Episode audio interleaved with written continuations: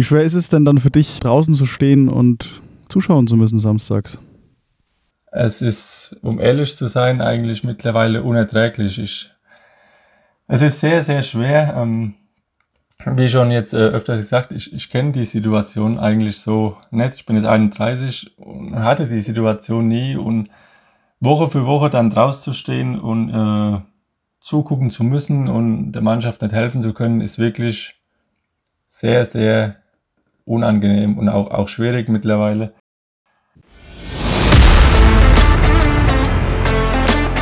Fünf aus sechs, der Mein Echo Podcast zur Fußball-Landesliga Nordwest.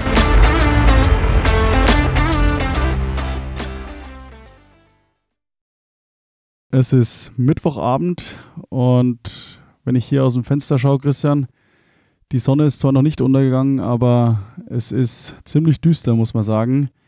Provokante Frage zum Einstieg. Genauso düster wie bei der Alemannia? Ganz so düster würde ich es jetzt nicht sehen. Also es lief zwar jetzt nicht ganz perfekt, wie wir uns das vorgestellt haben, aber die Tabelle ist ja noch relativ eng. Also da ist ja relativ wenig Abstand äh, zwischen, zwischen den Mannschaften. Und wir haben auch 38 Spiele. Also wir haben jetzt, glaube ich, 17 gespielt.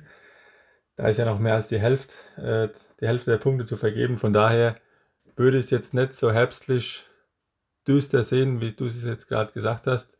Es ist sicherlich noch alles möglich. Von daher sollte man das definitiv positiv sehen. Ein bissige Frage zum Einstieg, aber du hast es ganz gut abmoderiert, also du kannst damit umgehen. ja, ich versuch's. Damit sind wir schon mittendrin, Christian. Bissige Frage zum Einstieg, aber die anständige Begrüßung soll natürlich nicht zu kurz kommen. Herzlich willkommen bei 5 aus 6. Ich äh, freue mich sehr, dass du dir die Zeit nimmst. Christian Bräunig, Torjäger des SV Alemannia Heilbach und jetzt Gast bei unserer achten Folge. Servus. Sehr gerne. Servus. Du bist äh, treuer Hörer dieses Podcasts, ist das richtig? Oder hast du dir nur die Folge mit äh, Christian Schönig angehört, eurem Trainer? Nee, ich höre mir des Öfteren ähm, die Folgen von euch an, äh, da es ja sehr interessant ist und auch mal Einblicke von anderen zu bekommen. Von daher ähm, höre ich mir das sehr gerne an, ja. Wir haben jetzt eingangs schon über die aktuelle Situation gesprochen. Du hast gesagt, ganz so düster äh, wie ich siehst du es nett. Äh, meine Frage war natürlich absichtlich ein bisschen provokant für den Einstieg. 16 Spiele, 27 Punkte, das ist jetzt so die aktuelle Situation. Platz 5 ist erstmal ganz in Ordnung, würde ich sagen. Aber der Rückstand auf die ersten beiden Plätze beträgt dann doch schon 8 Punkte. Das ist dann weniger in Ordnung, oder? Ja, man, man muss das natürlich, finde ich, auch äh, realistisch einschätzen, da wir im Sommer doch schon wieder einen größeren Umbruch hatten und ähm, insbesondere viele junge Spieler auch bekommen haben. Von daher muss es ja eigentlich jedem klar sein, dass wir nicht durch die Liga marschieren, was ja auch gar nicht unsere, unsere Zielsetzung war. Es dauert immer dann eine Zeit, bis so ein Umbruch dann sich auch ja, erfolgreich gestaltet hat. Von daher gibt es immer wieder Rückschläge, gerade auch mit jungen Spielern, die müssen viele zulernen. Aber von daher ähm, würde ich jetzt momentan die Situation gar nicht so negativ beurteilen. Die zwei vorderen Mannschaften sind sicherlich schon ein bisschen weiter weg, wobei ich auch glaube, dass die auch noch fehlen lassen. Von daher, wie ich es auch schon mal gesagt habe, es ist noch über die Hälfte der Saison zu gehen. Von daher ist ja noch alles offen und noch gar nichts entschieden. Wohin soll es denn gehen? Also, was ist denn der Anspruch, den die Alemannia diese Saison hat? Naja, ich denke, wir wollen erstmal vordergründig äh, attraktiven Fußball spielen, gerade auch offensiven Fußball. Aber ich glaube, es wäre jetzt verkehrt, gerade weil ich auch äh, den Umbruch jetzt äh, genannt hatte, mit vielen jungen Spielern ähm, wäre es aus meiner Sicht verkehrt, äh, sich jetzt hinzustellen und zu sagen, wir wollen unbedingt aufsteigen, wobei das ja auch vom Verein gar nicht die Zielsetzung war. Ähm, wir wollen natürlich so positiv wie möglich Fußball spielen, das will natürlich jeder, aber der Aufstieg oder, oder sonst irgendwas, das ist definitiv kein Muss. Wir wollen einfach positiven Fußball spielen und dann ähm, auch schauen, was dabei rauskommt. Du hast den Rückstand gerade angesprochen, hast gesagt, ja, ist schon ein kleiner Abstand jetzt äh, auf jeden Fall da. Und äh, ich bin Journalist, ich muss natürlich immer Salz in die Wunde streuen. Äh, deshalb die Frage, woran liegt Also ist es tatsächlich der, der Umbruch, den du gerade angesprochen hast, oder gibt es dann doch auch äh, in den Spielen selbst Ursachen? Natürlich gibt, äh, ist von beides, von beidem was dabei, aber Ich war jetzt auch nicht bei jedem Spiel dabei aufgrund meiner äh, Verletzungssituation, aber dennoch glaube ich, ähm, dass es gerade auch eine Spitzenmannschaft dann auch ausmacht, ähm, enge Spiele irgendwie dreckig dann mit einem 1-0 zu gewinnen. Das ist uns dann in den letzten Spielen gerade auch nicht immer gelungen und von daher ergibt sich halt dann auch die Situation, dass acht Punkte zur Tabellenspitze dann ähm, fehlen. Abwerfen, wir müssen einfach da dranbleiben, müssen weitermachen, müssen es vor allem auch positiv sehen und Rückschläge kommen immer wieder. Es ist nur wichtig, dann aus den Rückschlägen zu lernen und die positiven äh, Erkenntnisse daraus halt zu ziehen.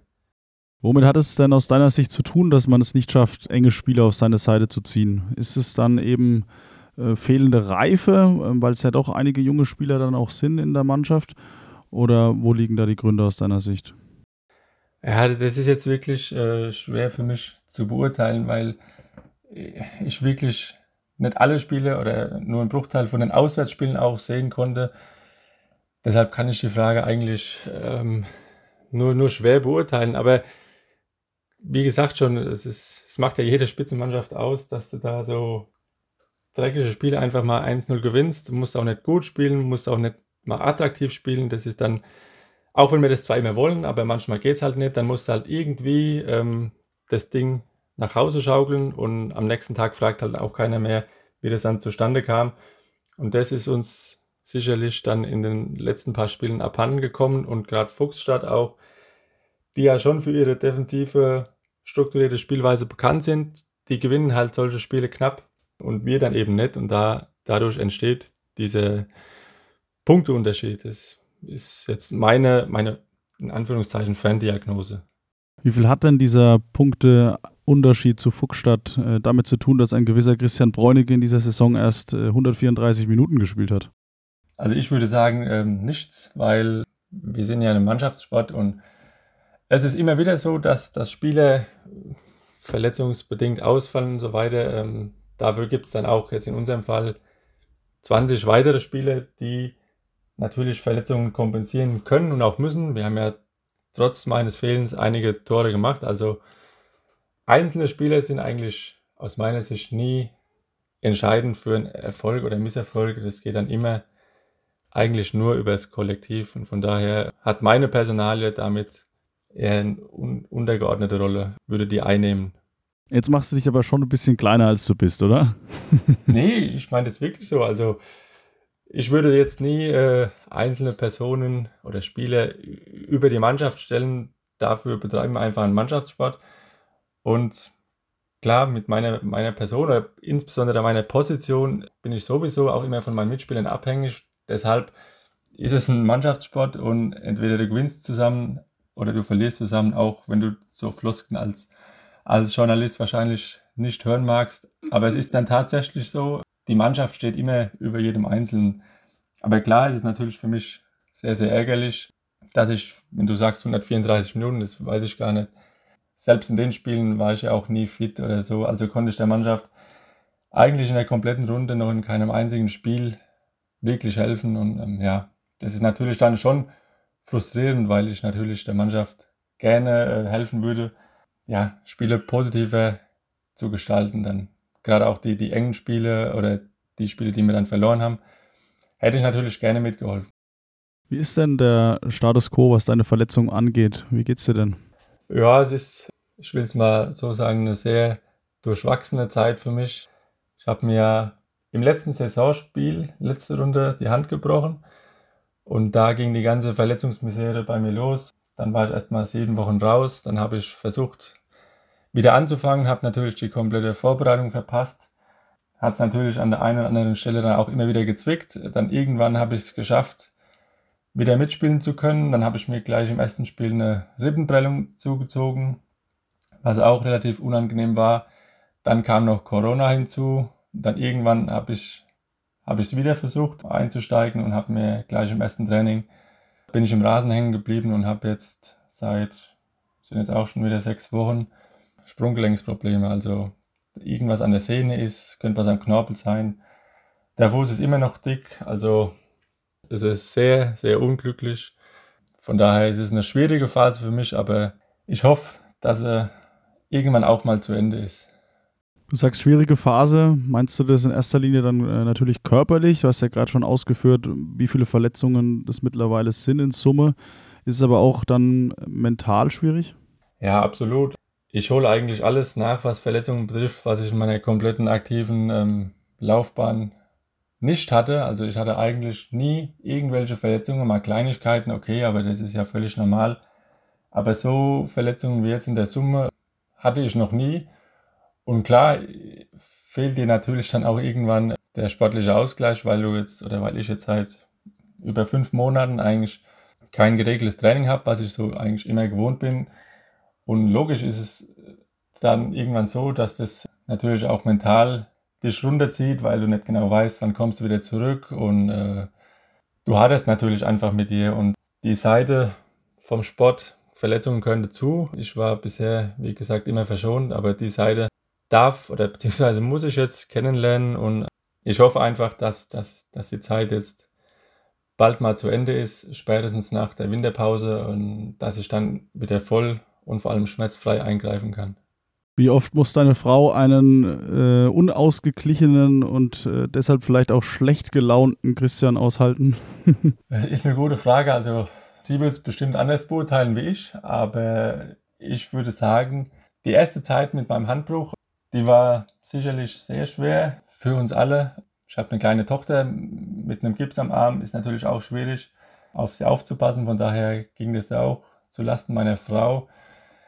Aber mittlerweile, ähm, wenn man so lange dann raus ist, dann irgendwann, ja, ich will nicht sagen, gewöhnt man sich dran, aber man lernt doch irgendwie besser mit umzugehen. Und von daher, wenn die Phasen, ähm, wo ich unerträglich bin, immer weniger, zumal ich mir natürlich jetzt auch irgendwie einen anderen Ausgleich gesucht habe. Ich war jetzt öfter Fahrer oder so, dass ich mich irgendwie sportlich betätige, also dass ich irgendwas machen kann, was jetzt auch beim Sprunggelenk nicht schadet.